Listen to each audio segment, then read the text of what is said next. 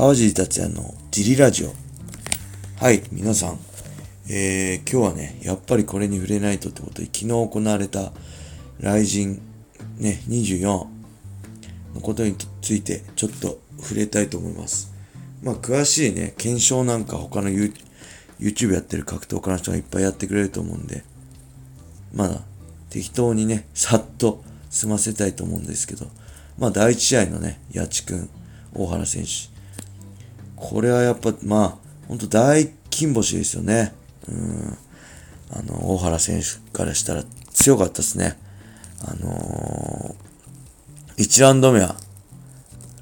ね、もうそのまま終わっちゃうんじゃないかっていうぐらい大流血させてね、八千くんのこと。ちょっと、あのー、結構ね、まだ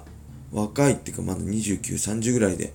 だいぶ前からね、キャリアは長いんですよね。10年ぐらいやってるっていうんで、昔からいるような選手、ね、イメージなんだけど、まあ、ね、まだ30っていうことで、なんか、オールドファイターの感じがするけど、まだ若いっていうね、なんか、ほんとキャリアも、ね、実況が言うには、年間5試合、10年続けてきて、もうすぐ50試合だっていう。そんな、なかなかいないですね。そんだけ頑丈ってことですからね。怪我もなく、定期的に年間 5, 年間5試合試合することができるって、もうそれだけでね、特別なファイターだと思うんですけど、あのー、まあ、試合内容も良かったしね、ほんとここからもう一回、来日で見たい選手で、うん、逆にね、八千君はちょっと、うん、まあ、心配なぐらいこう、なんだろう、スランプっていうかね、ちょっと勝ち方を忘れちゃってるっていうか、まあいい選手なんでね、ここで今後のことはわかんないって本人も言ってたけど、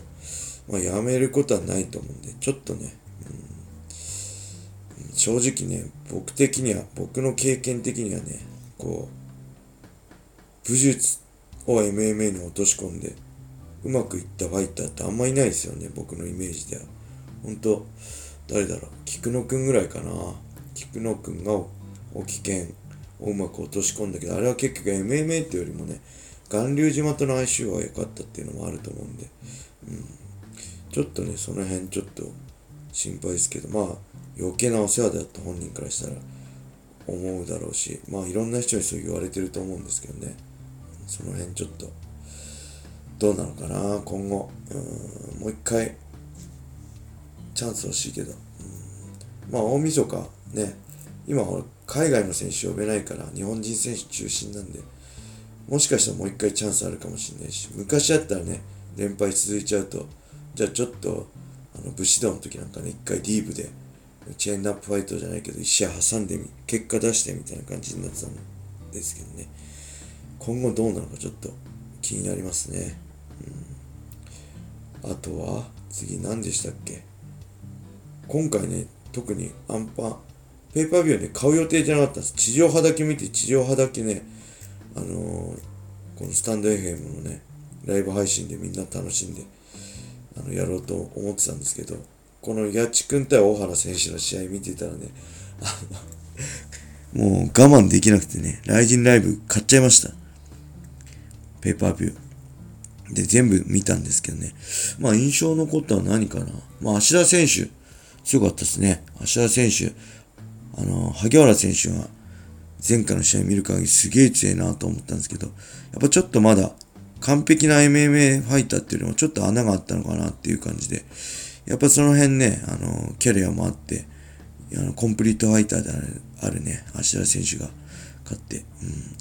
ほんとあっぱれって感じでしたね。あと、スダリオ、剛選手も、まあこれ、なんかね、こうネタみたいになってるけど、100、ね、60キロぐらいから50キロ減量して、で、まだ若いじゃない。大体相撲からね、MMA に転身してきた人ってもう相撲である程度実績を残した、もう年齢もある程度高い人たちだばっかだったけど、まあ、スダリオ選手の場合、まあ、こうまだ全然23歳で若いし、何もこう、成し得てないんで、相撲界で。実績もそこまでないし。これから実績を作ってやるってね、ギラギラしてると思うしね。やっぱ若いとギラギラしてるんですよね。どんなに強い選手でもやっぱ年を取るとね、ものなんか自然と丸くなっちゃうとかあると思うんで、まあ、このギラギラしてる年代で50キロもね落とす本気の覚悟でね MMA に挑んできた須田亮選手今後ちょっと楽しみですねただ日本でキャリアっていうか練習を積むんであれば練習相手いないと思うんでね本気でやるんだったらぜひ海外行って練習環境を変えるのもおすすめかなと思いますね。まあ、あと、レナ選手強かったです。富松、富松選手も強かったですけど、やっぱ、試合後のあと2、3戦で、そなんか、雷神、卒業しますみたいな。あれは雷神を卒業するのか、MMA を卒業するのか、まあ、格闘家自体に対してのかわかんないですけど、ちょっとね、まあ、動向気になりますね。今後どうなるのかな。やっぱ、2015年のね、年末の雷神開幕戦からね、ずっと雷神を支え続けて盛り上げ続けてきたね、功労者なんで、うん、今後もあの気になりますね、ちょっと。はい。そして、金太郎選手対ね、あの滝沢選手、これ激しかったもの。面白かったですね。スピード止まんないし、打ち合うし、ガンガン、怖え怖え。もうその空振りのパンチがもう、やばいじゃん、あれ当たったらみたいな。ちょっとラストね、3ラウンド、金太郎選手、パンチ食らって効いちゃったとね、ちょっと組みついちゃったんでね、うん、ちょっとその辺の差が出たのかなと思ったけど、両方別に、まあもちろん上がったのは滝沢選手なんですけど、そこまで両、あの、金太郎選手もね、下がってはないと思うんで、ぜひね、両選手とも今度は、なんだろう、雷神バンタム級四天王のね、と当たったりしたら面白いんじゃないかなって思いますね。そして、ライト級2試合。まあ、北岡君対久米選手。僕の正直な判定はね、久米選手有利かなと思ってたんですよね。ちょっと、あの、1本とかね、狙い、ギロチン狙いてたのは北岡君だけど、まあそこまで、こう、決まってる感じでもなかったし、逆に試合を作ろうとしてどんどん動いて、自分から作ろうとしたのは久米選手だったんで、まあその辺の差で、うん、久米選手かなと思ったんですけど、まあ、今日逆にね、僕が思ったのは北岡悟強えな。久米君ってやっぱ日本のライト級トップだと思うし、あの徳留君とかにもね、勝ったり強いと思うし、その相手にね、ほぼ互角っていう勝っても、勝っててもおかしくない内容で勝ったあの試合だったんで、逆に僕の中では北岡悟強えなと思ったし、次の試合が楽しみだなと思いましたね。はい。で、武田選手対川名選手。これ、あのー、ね、試合前のとラジオで言わなかったけど、これディープのチャンピオンとシュートの世界チャンピオン対決なんですね。ちょっと、びっくりしたけど、あなんか、いまいち噛み合わなかったかな。お互いいいとか出なかったかなって感じだったんですけど。うん、まあけど、お互いね、前出て、ガンガン打ち合ったりしたりね、あの、勝ちたいって気持ちは伝わってきたんで、もう一回お互いチャンス見たいかなっていう感じはしますね。はい。そして、あとは、甲斐選手対庄司選手。これはね、もう圧巻でしたね。やっぱ強えっていうか、やっぱスピードが違うっていうか、もちろん庄司さんもね、頑張ってたけど、やっぱりちょっと役者が違ったなって感じで、もう正直ね、こう、USC で見たいです。USC で。やっぱね、どんどん MMA と USC のレベルが上がってね、昔みたいに、こうね、USC に、ランカーに日本人の名がなたくさん並ぶなんてことはもうないと思うんで、どんどんいける人は行ってほしいし、なかなか日本人選手が活躍するチャンスってもう少なくなってくると思うんですよ。これ以上差が広がっちゃうと。なんでぜひね、甲斐選手には USC 行って、できればね、バンタム級、フライ級なのかな、タイトルマッチ、チャンピオンまで行ってほしいですね。まあその前にね、日本でやらなきゃいけないことは、堀口選手との再戦だと思うんで、大晦日ね。うん、まあ、堀口選手のコンディション次第かと思うんですけど、ちょっと楽しみですね。二人の対決が。はい。そして、やっぱメインイベント。これね、あの、試合前はね、触れなかったんです。キックボクシングだったんで。僕あんま詳しくないしね、あんまりキックって興味もないんでね。ただ、うん、まあ、ああ天心君は強かったし、コージ選手はね、打たれ強かったですね。あ、コージ選手を応援する人たちってこういうとこを見て惹かれるのかって僕あんまね興味なかったしね強いとも思ってなかったしファイターとしてあんまね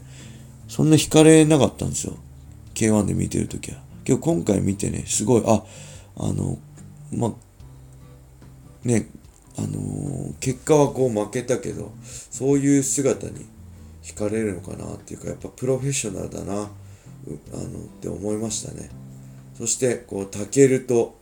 天心に倒されなかった男っていうね、称号ついちゃったんでね、もう、馬場猪木からフォールを奪った男みたいなね、称号ついちゃったんで、まあ、試合に勝ったのは天心くんで、なんか、株を上げたのはコーチ選手かななんて思っちゃうんですけど、まあ、天心選手もね、今後10試合はやらない、キックやらないでボクシング行くっていう、自ら言ってるんで、うん、まあね、あのカードが決まるのかどうか、たける天心。もうリミットとしては今年の大晦日と思うんでね、あのー、ちょっと見たいですよね。ちょっとそれを期待しつつ、まあ、今後大晦日、まあ、その前にもう一大会挟むかもって言ってるんでね、今後も、まあ、日本のメジャー、来陣、楽しみですね。はい。そんな感じで軽くですけど、ちょっと振り返ってみました。また、引き続きこのレーターとかね、あの、聞きたいこととか相談とかあったら、レターください。そして皆さん、このスタンド FM のね、アプリをダウンロードして、フォローして、いいね、ハートを押してください。そうするとね、モチベーション上がって、なるべく毎日更新するために、これ何回目ですか？今、14、5回目？頑張ってんでね。ぜひ皆さん助けてください。よろしくお願いします。それでは今日はこんな感じで終わりにしたいと思います。皆様良い一日を。またねー。